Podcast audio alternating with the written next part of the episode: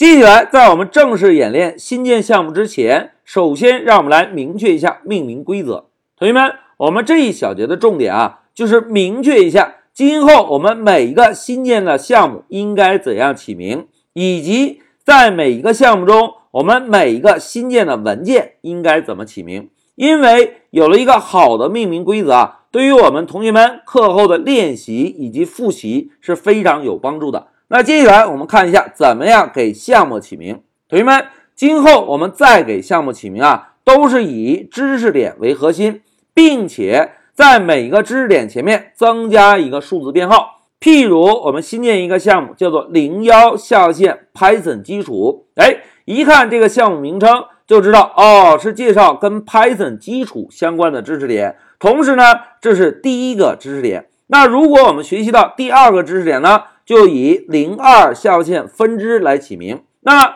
通过这个项目名称，我们就可以知道，哦，这是一个讲述分支相关的知识点的项目。而这个呢，是我们学习的第二个知识点。哎，同学们看，通过这种命名方式，我们是不是就可以知道当前学习到了第几个知识点，以及具体的知识点的内容是什么，可以一目了然，对吧？那好。明确了项目命名规则之后啊，再让我们来看一下文件命名规则。同学们，在强调文件命名规则之前啊，我们先来看一下 Python 的官方对文件命名的建议。同学们看啊，在我们开发一个项目的时候，如果要新建一个文件，并且给这个文件起名啊，官方呢建议我们文件名只使用小写字母以及数字和下划线。同学们注意啊。文件名中啊，只有小写字母、数字和下划线，没有大写字母，并且大家注意看，文件名不能以数字开始，这就意味着我们在给文件起名的时候，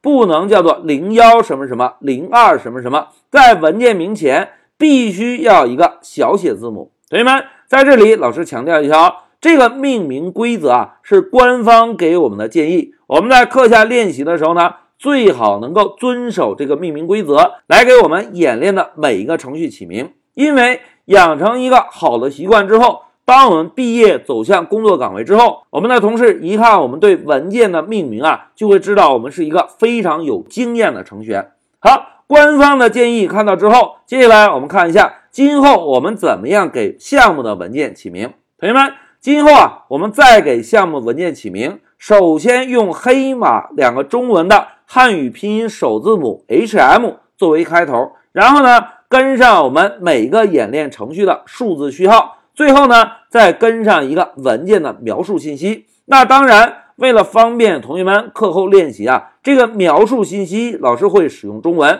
但是前面的黑马以及数字编号是基本上固定不变的。那通过这种命名方式啊，既可以让同学们知道。每个程序具体演练的知识点内容，也可以知道这个程序是当前这个知识点中第几个演练的代码。那通过这种命名方式啊，就可以方便同学们课后的复习以及练习。同时，老师要强调一下，同学们在我们刚刚接触 Python 的时候，文件名并不是那么重要。我们呢给文件起任何的名字，在 Pycharm 中都是可以正常执行的。但是啊，大家要记住一点哦。随着我们对 Python 学习的深入，当我们接触到大型项目开发的时候，如果我们在给文件起名的时候不小心在前面使用了数字，或者没有符合老师建议的这个命名规则啊，在开发大型项目的时候就会出现问题喽。因此，老师啊就单独用了一个视频，在我们开始做新建项目演练之前，